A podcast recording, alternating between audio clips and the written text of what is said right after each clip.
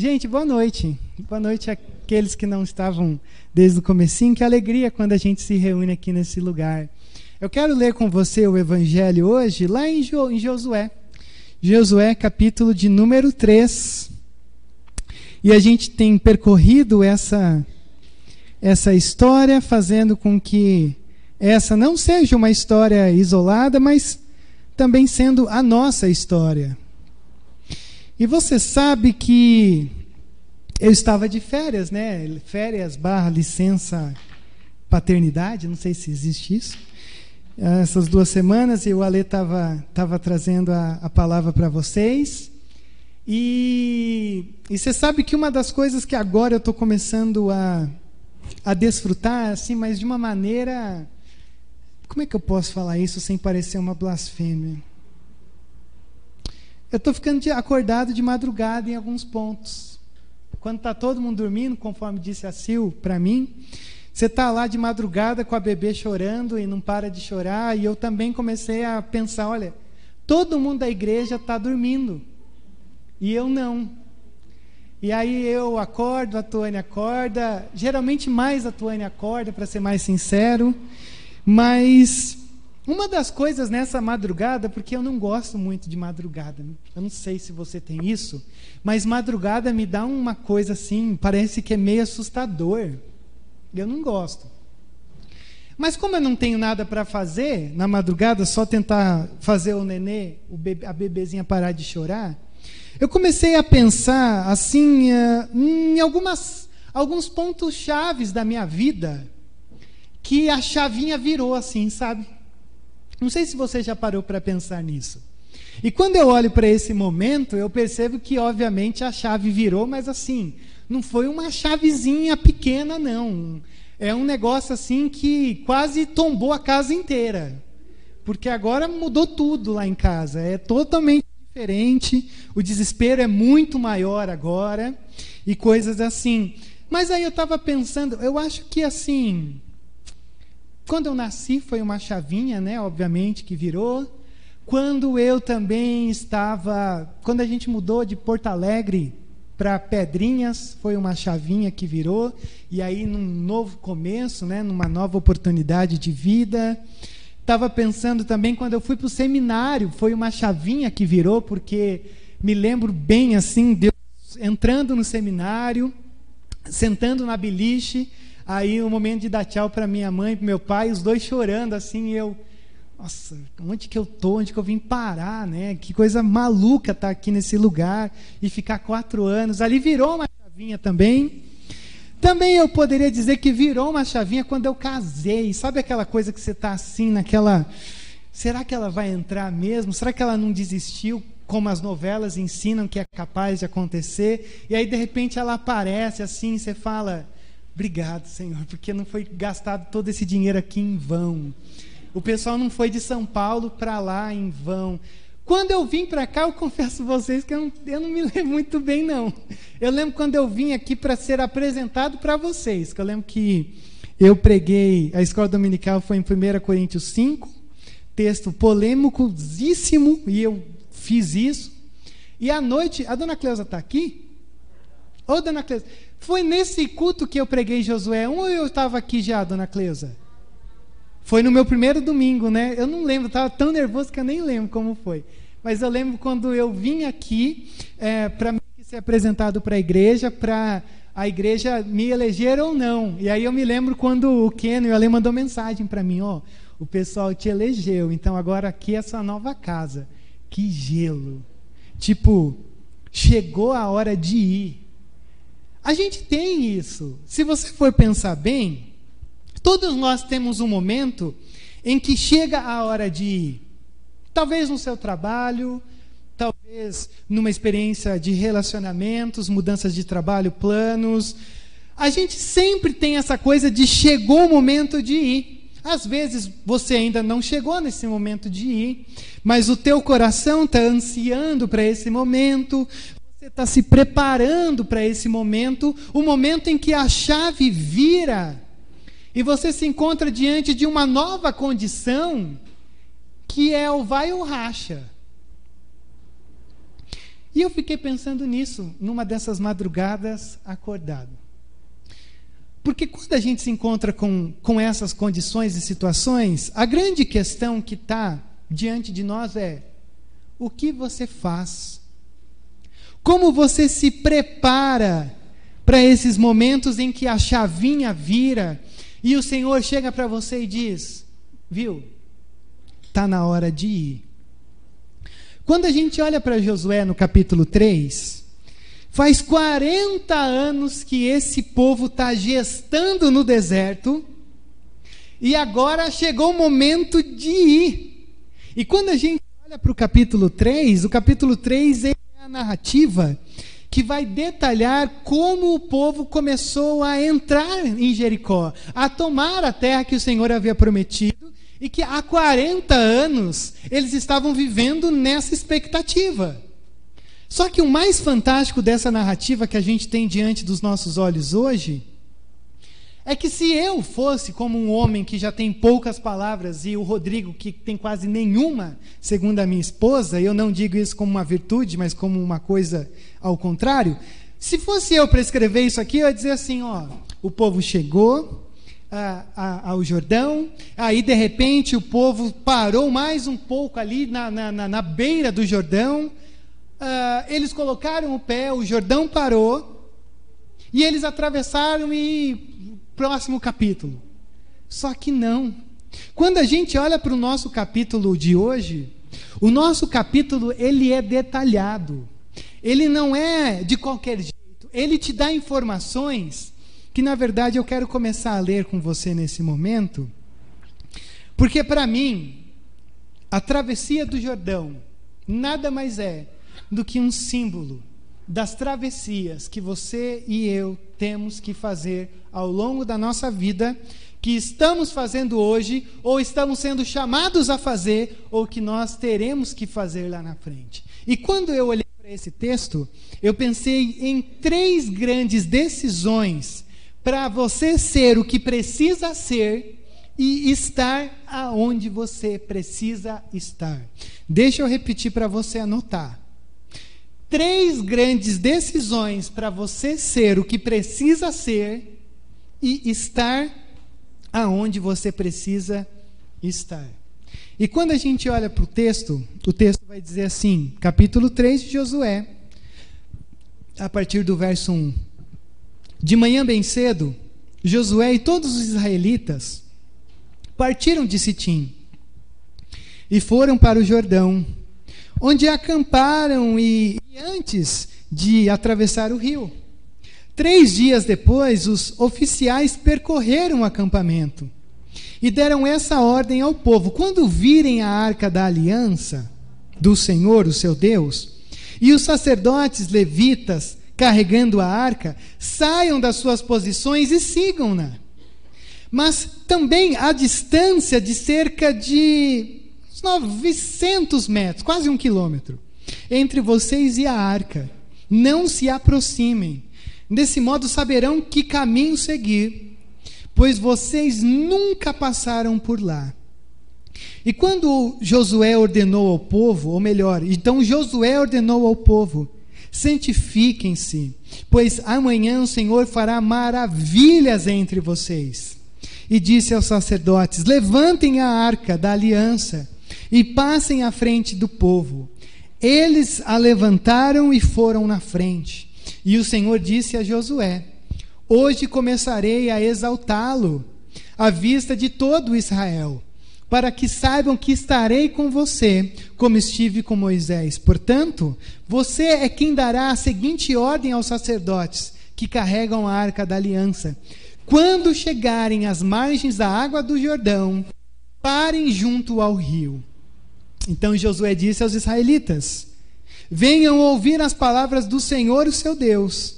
Assim saberão que o Deus vivo está no meio de vocês e que certamente expulsará de diante de vocês os cananeus, hititas, heveus, ferezeus, girgazeus, os amorreus e os jebuseus. Vejam, a arca da aliança do soberano de toda a terra atravessará o Jordão à frente de vocês.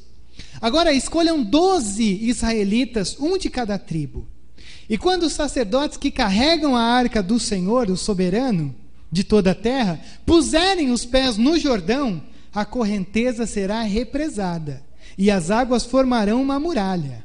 Quando, pois, o povo desmontou o acampamento para atravessar a arca ou para atravessar o Jordão, os sacerdotes que carregavam a arca da aliança foram adiante. E o Jordão, entre aspas, porque é um comentário do copista desse texto, o Jordão transborda em ambas as margens na época da colheita. Informação importante. Já era impossível atravessar o Jordão, agora é mais do que impossível. Assim que os sacerdotes que carregavam a arca da aliança chegaram ao Jordão e seus pés tocaram nas águas, a correnteza que descia parou de correr e formou uma muralha a grande distância, perto de uma cidade chamada Adã, nas proximidades de Zeratã, e as águas que desciam para o mar de Arabá, o mar salgado escoaram totalmente. E assim o povo atravessou o rio em frente de Jericó. E os sacerdotes que carregavam a arca da aliança do Senhor ficaram parados em terra seca no meio do Jordão, enquanto todo o Israel passava, até que toda a nação o atravessou, pisando em terra seca. As três grandes decisões para você ser o que precisa ser e, estar onde precisa estar, se resume no seguinte: marque isso. A primeira grande decisão que você tem que tomar na sua vida é ouvir o que o Senhor tem para você. Não existe ninguém nesse lugar que o Senhor não tenha um, uma proposta, um plano, um caminho que você tem que entrar não existe ninguém. E quando a gente olha para esse texto, esse texto é fantástico, porque quando ele apresenta, ele apresenta que esse povo está justamente aonde o Senhor quer que eles estejam. Porque eles estão ali prestes a atravessar o rio, mesmo diante dos 40 anos, mesmo diante de todo mundo ter morrido, só Caleb e Josué estavam ali. Uh, o Moisés relembrou o povo da lei, ser forte e corajoso. O povo se juntou, eles encontraram Raabe, Tanta coisa já aconteceu aqui, mas o que acontece é quando eles estão nesse momento da história, eles estão vivendo um momento da história que o Senhor disse para eles estarem vivendo. Ouça o que o Senhor tem dito para você. Eu sei. Eu sei que grande parte de vocês, como eu, fizeram parte de outras igrejas, que geralmente um irmãozinho levantava e dizia assim: Rodrigo, o Senhor me mostrou agora há pouco ali que você vai ser um ministro do Evangelho. E aquilo me tremia as pernas. Ai meu Deus do céu, será? E, e, e, e quando alguém levantava e dizia assim: O Senhor está me falando, revelando uma coisa sobre você. E aí você sabe que quando, quando você é ser humano, o negócio pega, né? Porque eu falei assim: Meu Deus do céu, que não seja um pecado, porque senão eu nunca mais volto aqui. Eu vou pedir a de transferência na hora. Se ele pegar o microfone e falar lá na frente, gelava de medo, mas não é pouco não, sabe? É assim, muito medo. E a gente aqui não tem esse costume. A gente aqui não trata essa coisa de apontar o dedo e dizer, olha, o Senhor tem uma palavra para você, embora o Senhor fale, obviamente, com muita gente dessa forma. Mas a gente aqui é mais natural, não sei se você já percebeu isso. Aqui o Senhor fala com cada um de nós através de uma pregação, de uma live de Instagram, de sexta-feira à noite, de uma escola dominical, de uma reunião de quarta, numa troca de WhatsApp, numa reunião de quinta, numa reunião de sábado. Não sei se você já parou para pensar, mas quando você se reúne nesse exato momento e alguém se levanta para falar em nome do Senhor, essa pessoa está falando em nome do Senhor. O que eu estou te dizendo aqui não é um conselho. O que eu estou te dizendo aqui não é uma coisa assim. Ah, o Rodrigo preparou uma coisa para apresentar para a gente como se fosse um negócio de stand-up, sei lá o quê. Essas coisas que eu acho chato. Não. É, quando a gente está reunida em nome do Senhor e a palavra do Senhor ela é aberta diante de nós, lida e explicada, é a própria voz de Deus ecoando no nosso coração. Mas por que, que a gente perdeu isso? Porque a gente perdeu a nossa relação de como a gente ouve a palavra de Deus, ou de como ela se movimenta dentro do nosso coração. Porque eu tenho certeza que cada um de nós aqui, se pudesse, levantaria a mão e diria assim: Rodrigo, o problema não é que, que, que eu não estou ouvindo. Muito pelo contrário, como eu queria que o Senhor falasse de uma maneira mais audível ao meu coração, para eu decidir algumas coisas que eu preciso decidir. E como, como que a gente caminha sobre isso? Como é que a gente olha para isso? Se você abrir a sua Bíblia lá em Efésios, o apóstolo Paulo, ele vai chegar no momento da carta em que o Paulo vai dizer assim, ó, não perca tempo bebendo vinho, enchendo a cara e ficando feliz, com uma suposta felicidade, porque isso é bobagem, é passageiro, é vazio. Mas se encham do Espírito Santo. E aí você vai perguntar: como que é se encher do Espírito Santo? Simples, o Paulo vai dizer. Falando entre si com salmos, hinos, cânticos espirituais. Falando, cantando. Falando de uma maneira audível, falando ao seu coração.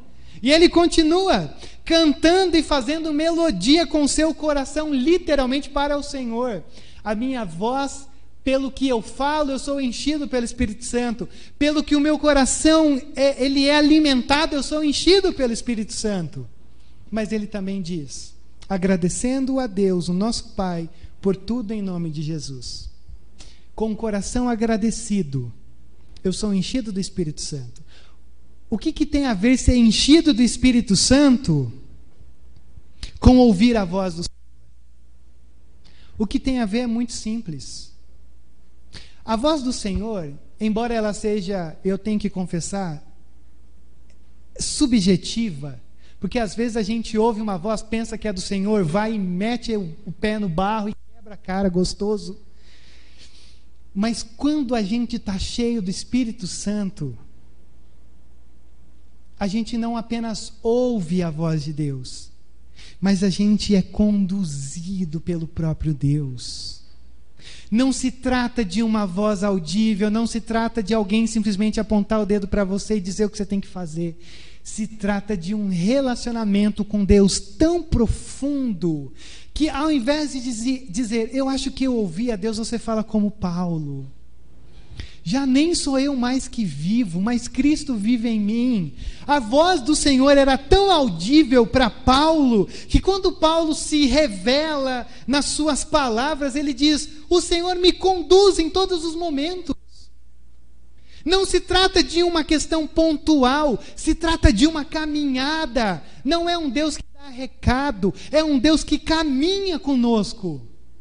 E essa é a verdade de nós olharmos e dizer: que legal, o povo está prestes a atravessar o Jordão, porque o Senhor estava conduzindo a vida deles, porque eles estavam ouvindo o que o Senhor tinha para cada um deles. Através do quê? De um relacionamento com Deus. Sabe o que eu fiquei me pensando desde o domingo passado, quando o Ale pregou para a gente? É impossível mas assim, não é uma incerteza, eu tenho certeza, é impossível que o Senhor não falou com você muito ao longo dessa semana. De jeito que você pode pensar de uma pregação do YouTube até um jumento do balarão ter pregado para você. É impossível, o Senhor falou muito para você. E ele te colocou em coisas assim que era para você começar a descascar a cera do teu ouvido para ouvi-lo mais. E é inadmissível que você chegue nesse exato momento aqui dizendo: não, acho que não falou, não. É inadmissível que você não perceba o tanto de oportunidades que o Senhor te deu essa semana. Porque quando a gente ouve, quando a gente é sensível, quando a gente está cheio do Espírito Santo, é natural.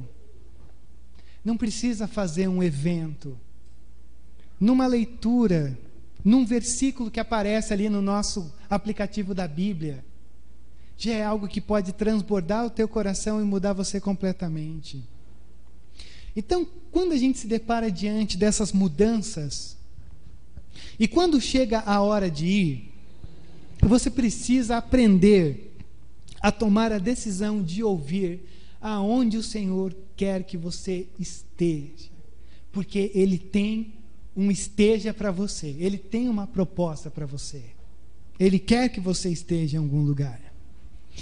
Mas a segunda coisa que eu quero que você veja aqui comigo nesse texto é que a segunda grande decisão para você ser o que deveria ser e estar onde deveria estar é que você precisa decidir entregar-se ao Senhor de uma maneira completa.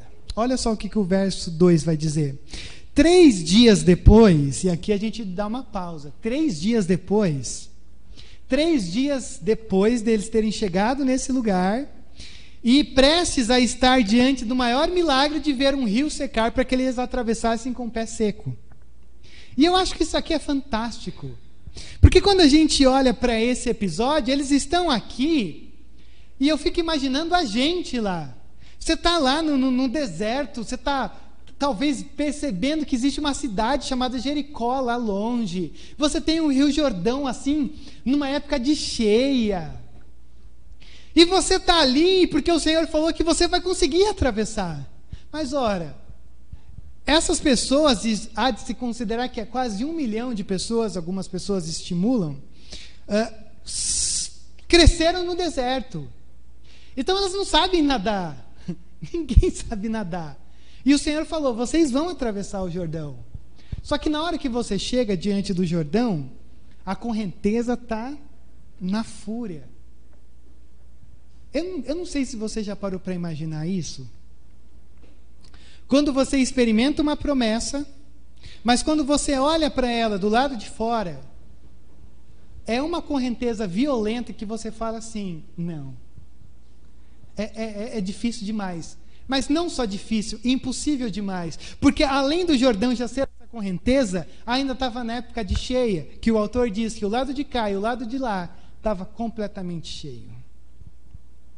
Quando eu olho para um momento como esse, eu fico imaginando o povo olhando para esse rio, contemplando o rio, dizendo: rapaz, mas como é que a gente vai atravessar isso aqui? Não, não é possível. Olha para o céu, olha para Josué, olha para a arca, a água correndo, e eles estão ali. E eu acredito que esses momentos são extremamente importantes para mim e para você. Quando a gente se depara diante de uma realidade que parece que foge à nossa realidade, de controle, de conquista, de fazer a experiência de que Deus de fato vai me colocar lá. Mas deixa eu colocar isso de uma maneira muito simples para você. Nesses episódios em que você percebe que, que não tem jeito, que é impossível, que é completamente improvável, e que talvez tudo se perdeu, são os momentos mais preciosos para o Senhor tratar o seu coração. Porque nos momentos de maior seca, nos momentos aonde você percebe que ali tudo está colaborando para você aprender que você não tem controle, esse é o momento mais sublime, e eu chamaria, do grande momento da conversão humana quando você se encontra diante de uma realidade que você diz: não tem jeito. Três dias que o Senhor deixou esse povo aqui para mostrar o quê? Vocês não são capazes de atravessar esse rio por vocês mesmos. E talvez muitos de nós estejam nesse momento da nossa peregrinação.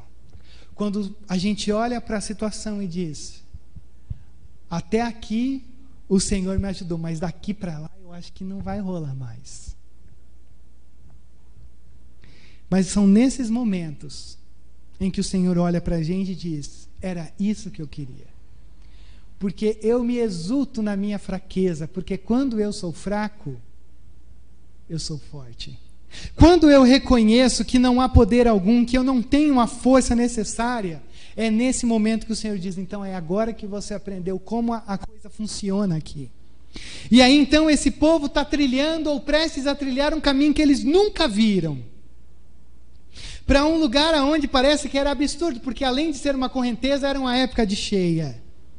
Mas o que, que o texto vai nos dizer?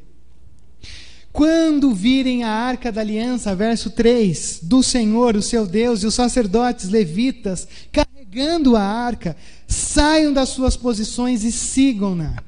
Mas mantenham certa distância entre vocês e ela. Por quê? Porque quando vocês estiverem olhando, aprendam, saibam, se certifiquem de que é o Senhor que está abrindo o caminho. Quando eu digo para você, entregue-se, como uma forma de decidir-se nessa jornada do discipulado, de, dessa vida a Deus, nessa, nessa, nessas chaves que o Senhor vai girando ao redor da nossa vida, eu digo isso não no sentido de que você se entrega, a Deus dará. Mas você se entrega porque o Senhor nunca coloca você numa situação que Ele não esteja à frente. Ele nunca coloca você numa condição, numa situação que Ele não está indo adiante. O Senhor nunca pede algo para você sem a qual Ele já não está abrindo o caminho.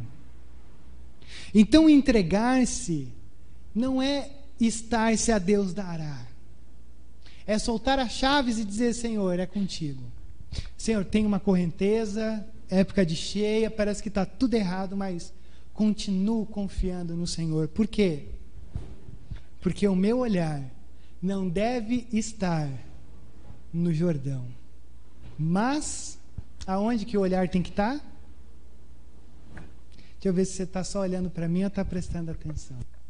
Aonde que o olhar do povo tinha que estar tá aqui?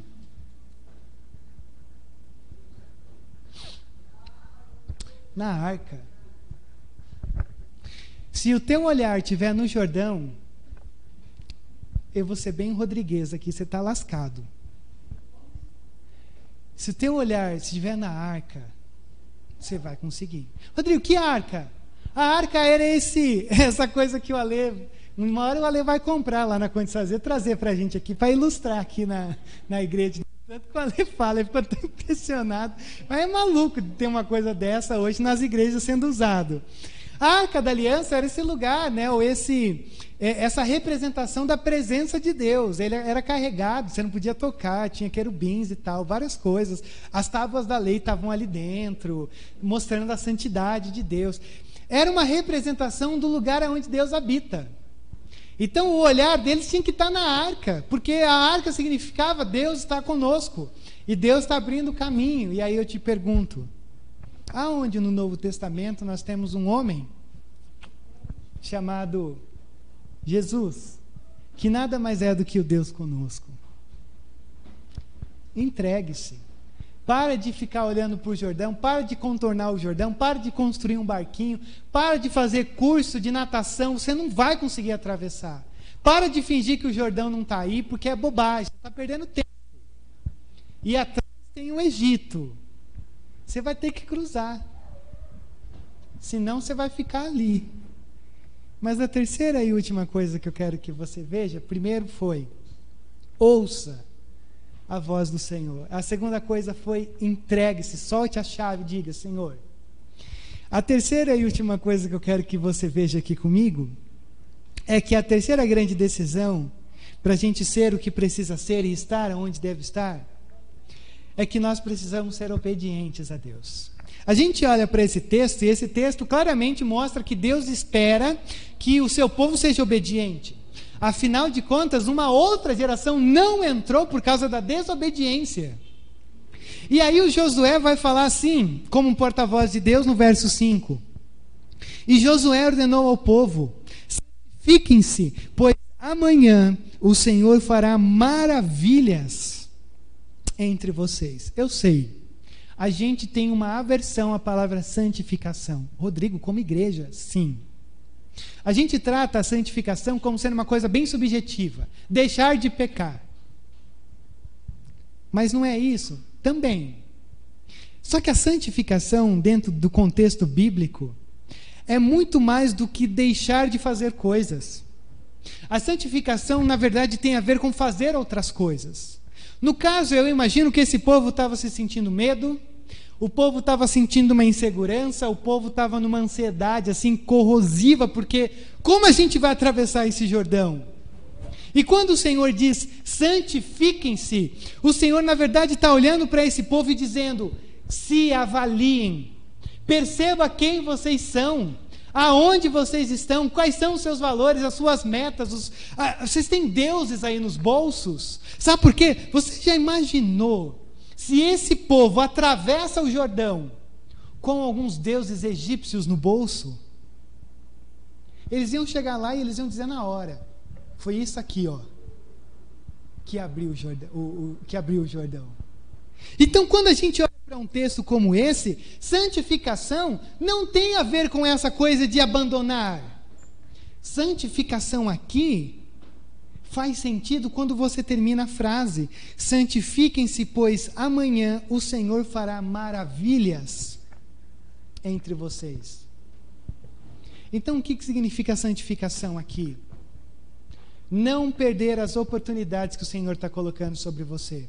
Se você sair daqui nessa noite como você entrou, e se você entrou de uma maneira vazia, você vai perder todas as oportunidades que o Senhor vai te dar essa semana. E o que, que significa isso de uma maneira prática? Se você sai daqui entendendo que o Senhor tem um propósito para a tua semana, que o Senhor tem uma expectativa sobre a tua semana, a palavra é muito simples. Se prepare, santifique-se, é, coloque na tua mente que existe um caminho que o Senhor quer que eu trilhe, decisões que o Senhor quer que eu tome. Falar algumas coisas que precisam ser faladas. Santificação, porque amanhã o Senhor fará maravilhas, é fique atento em nome de Jesus, porque se você estiver vacilando, você vai perder um monte de oportunidade. E quanto mais oportunidade você vai perdendo, mais medíocre você vai ficando. E quanto mais medíocre você vai ficando, mais cru, mais vazio, mais indiferente você vai estar nesse culto, na tua caminhada, no teu envolvimento com o reino. Porque a santificação ela é uma condição que te coloca a par do que Deus está fazendo. Não é só um Deus que está dizendo, Rodrigo, para de pecar, oh, cuidado com os teus pensamentos, cuidado com as tuas palavras. Não é só isso. É Deus olhando e dizendo, o quanto que isso daí vai contribuir para que o, o que eu tenho na tua vida. O quanto que isso contribui para você estar envolvido com o que eu tenho para você nessa semana. Isso é pecado. Isso é santificação. É jogar fora tudo aquilo que atrapalha a nossa visão clara, o nosso ouvir claro, tudo que atrapalhe as grandes obras que o Senhor tem para cada um de nós aqui nesse dia e a partir desse dia. Por isso que quando Josué continua no verso 9, ele diz assim: Venham ouvir as palavras do Senhor, o seu Deus Assim saberão que o Deus vivo está no meio de vocês e que certamente expulsará de diante de vocês. E aí você tem a lista dos sete povos que habitavam nessa região. E esses sete povos, eles são logo descritos por Josué bem depois da santificação. Olha só que coisa fantástica que a gente tem aqui. O Josué está dizendo: se você não santifica, Saiba de uma coisa: amanhã, na hora que o teu celular despertar, começa uma enxurrada de lutas. Mas não é luta assim, é luta para te tirar do caminho, é luta para te fazer perder o rumo, é, é luta para te fazer tornar-se estéreo dentro do reino. Por isso que o Josué diz: santifiquem-se, porque amanhã a segundona bate bravo em cada um de nós. Às vezes o pessoal pensa que o pastor não. O, o, eu compartilho esse pensamento com o Serginho. O Serginho diz assim: a segunda-feira é o pior dia do pastor. E alguém faz ideia por quê? Sabe que é muito real isso. É o pior dia do pastor, porque você começa a lembrar assim, o que você fez no domingo, você fala, podia ter sido melhor. Poxa vida, eu deixei de falar algumas coisas. Puxa, mas a igreja parecia tão fria. Puxa vida, eu senti falta de tanta gente. Poxa, mas será que o louvor teve algum erro? Será que a gente escolheu? É assim que funciona. E quando o Josué olha e diz: santifiquem-se, é porque se você não tiver com o seu coração limpo, confiante, destemido, preparado, você vai desperdiçar mais uma semana até que chega o domingo que vem, você vai ter que ser relembrado de novo de tudo isso. Por isso que existe essa verdade da obediência a Deus. Por isso que quando a gente olha para esse texto, a obediência desse povo, dessa narrativa é tão fantástica. Porque se esse povo não tivesse obedecido, eles não teriam experimentado o que eles experimentaram. Sabe por quê? Eu já preguei isso na pandemia, né? Então a gente vai tendo um outro foco. Mas vocês perceberam quando as águas do Jordão param? As águas do Jordão só pararam quando eles colocaram o pé. Ah, o Senhor não falou assim, ó, já que, já que vai que tem algumas pessoas em dúvida, vamos fazer assim, ó. É, mais ou menos foi uns 20 quilômetros, tá? Que parou assim para o povo passar. Parou água aqui, parou água aqui. E o Senhor poderia dizer assim: ó, sei que tem gente difícil aí, então vou fazer o seguinte: ó, eu vou parar e aí o povo atravessa. Não, na verdade, não. Porque quando Deus nos convida à obediência, Ele não quer uma obediência rasa, Ele quer uma obediência radical. O Senhor falou: enquanto não colocar o pé, a água não vai parar. E cruzar esse Jordão, como eu já te disse, era impossível. Cruzar esse Jordão só poderia ser realizado com a obediência. E será que não é aqui que muitos de nós caem ao longo da nossa jornada? A gente ouve, a gente até diz: Senhor, eis-me aqui. Só que na hora de colocar o pé, a gente fala assim: Poxa, que bom seria, né? Se o Jordão parasse antes. Mas infelizmente eu tenho que te dizer que Jordão não para, a não ser que você coloque o pé. O Jordão não vai parar. E eu te desafio nessa noite a encontrar o teu Jordão e você colocar o pé pela fé, dizendo: Senhor, eu vou começar a buscar a tua presença de uma maneira verdadeira. Chega de palhaçada. A minha família precisa da tua graça. A minha vida profissional precisa da tua graça. Eu preciso da tua graça porque eu já estou perdido há tanto tempo. A cidade, o meu bairro, o meu lar, sei lá, os meus amigos precisam de graça. Eu te desafio a colocar o pé no Jordão. Para você ver se coisas não vão mudar. Rodrigo, mas então é certeza? Se eu colocar o pé no Jordão, vão mudar as circunstâncias? Pode ser que sim. Mas pode ser que mude outra coisa. Não as circunstâncias, mas a tua forma de olhar as circunstâncias. E o maior Jordão que tinha não era muitas vezes o que está ao teu redor, é o que está no teu coração. E é aí que a gente começa a se encontrar com quem nós somos.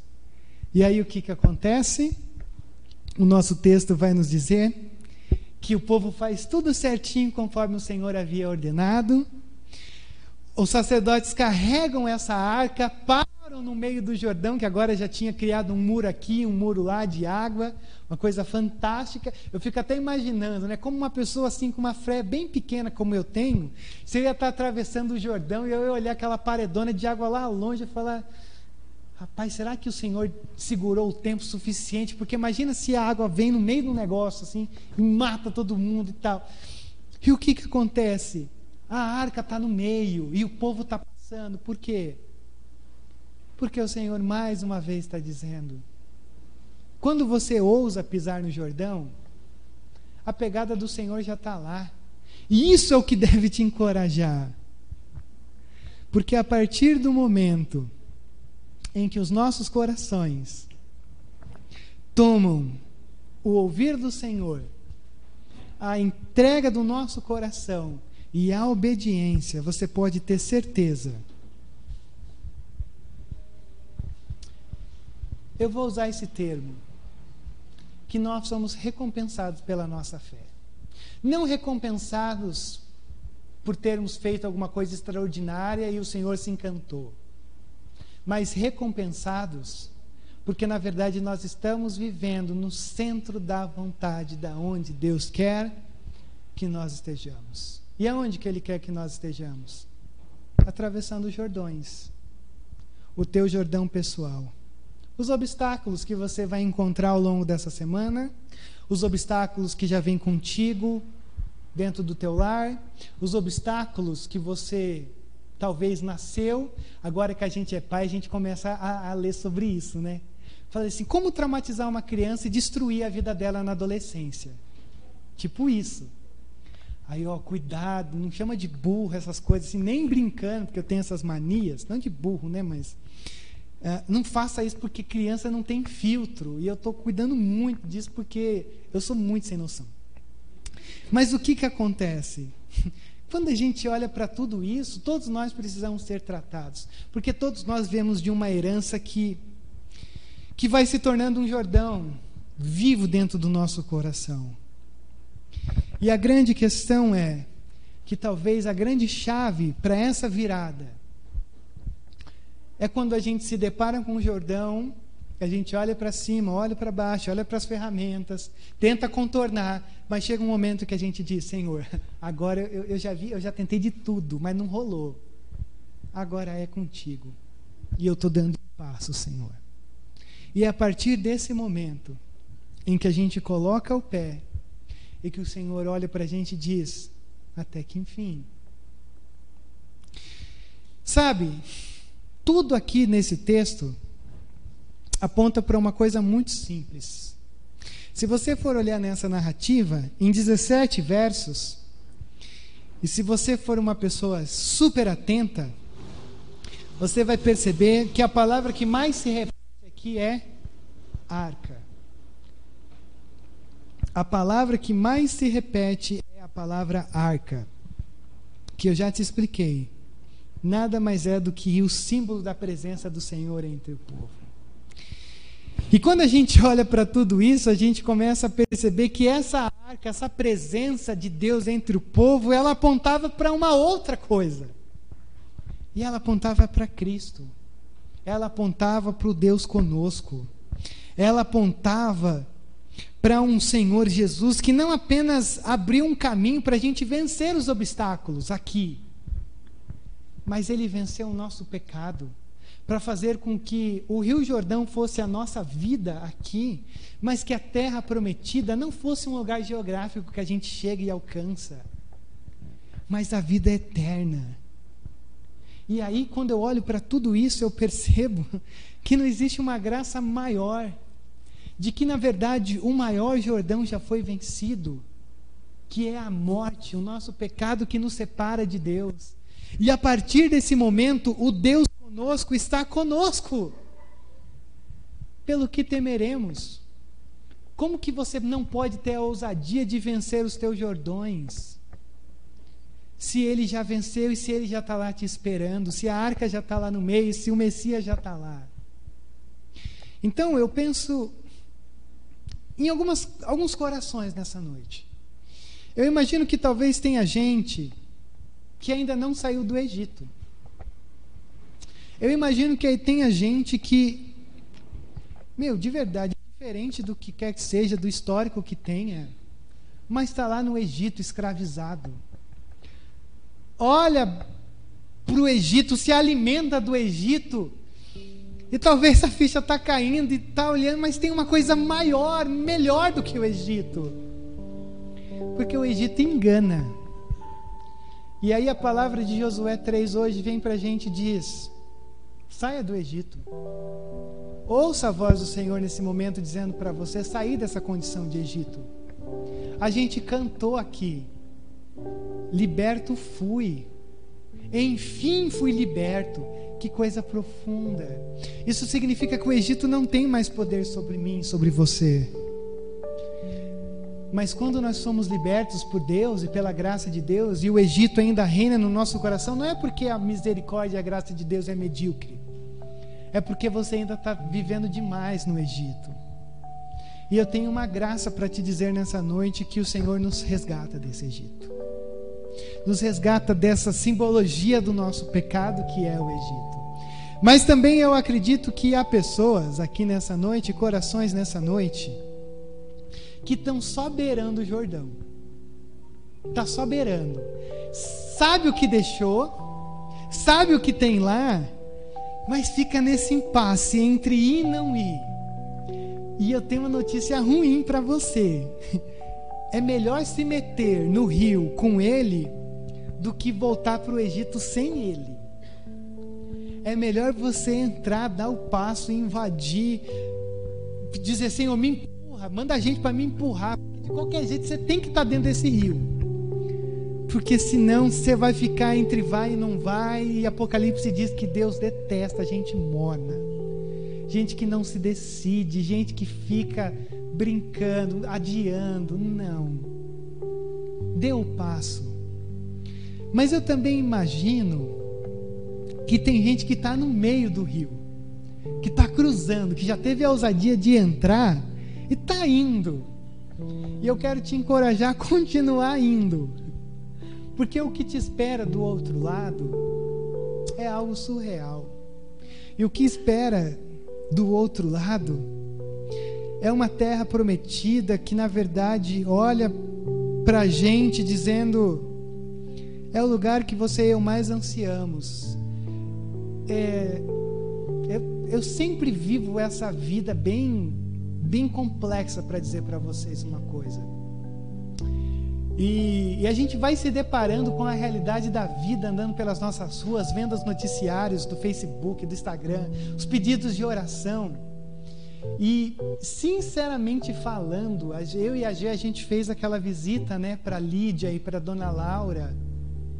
E eu fiquei olhando para toda aquela situação, porque parecia que a Sônia tinha partido ontem.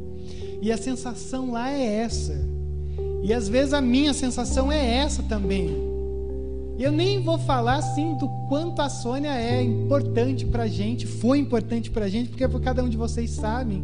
Aliás, ela deu alguns nomes até, falou: quem que é tal pessoa? Porque a Sônia dizia: Lídia, ora comigo por ela. E às vezes a gente olha para tudo isso e diz: Senhor, como é que o Senhor chamou uma pessoa como essa? Tão importante para a gente aqui, Senhor. E a gente às vezes começa a olhar para o Jordão e o Jordão parece que está transbordando de volta. E eu estou no meio do Jordão. E aí dá vontade de voltar. Porque às vezes não faz sentido os métodos que Deus usa. Mas aí você sabe que eu compartilhei com eles lá e eu fiquei compartilhando comigo.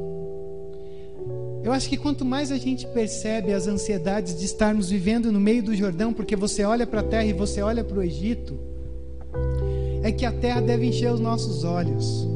E quando a gente pensa nessa terra em que nós desfrutaremos, por mais que aqui doa tanto, por mais que aqui seja algo tão Senhor, parece que a terra está longe, o Egito está longe, eu estou perdido. Mas a terra tem que encher os nossos olhos. Porque quando a terra prometida é descrita para nós, não há sofrimento, não há choro, não há lágrimas, não há doença, só há o necessário para você e eu vivermos. E o mais glorioso de tudo, a presença do Senhor será vista em cada centímetro quadrado da terra prometida. Então, se você também está nessa noite aqui, com essa experiência, se sentindo entre a terra prometida e o Egito, saiba que vale muito a pena continuar nessa caminhada. Porque até aqui, o Senhor abriu muitos caminhos.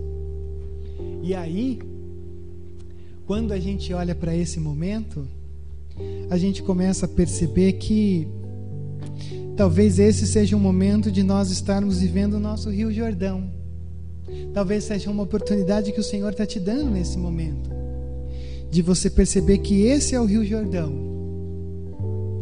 e que a tua hora chegou de você tomar a decisão. Por isso eu quero te dar alguns minutinhos para você estar tá orando, para a gente estar tá orando. Ore nesse momento, curve a sua cabeça, ore por você, ore por quem está aí do lado. É, não encoste, obviamente, não abaixe a máscara, Mas ore.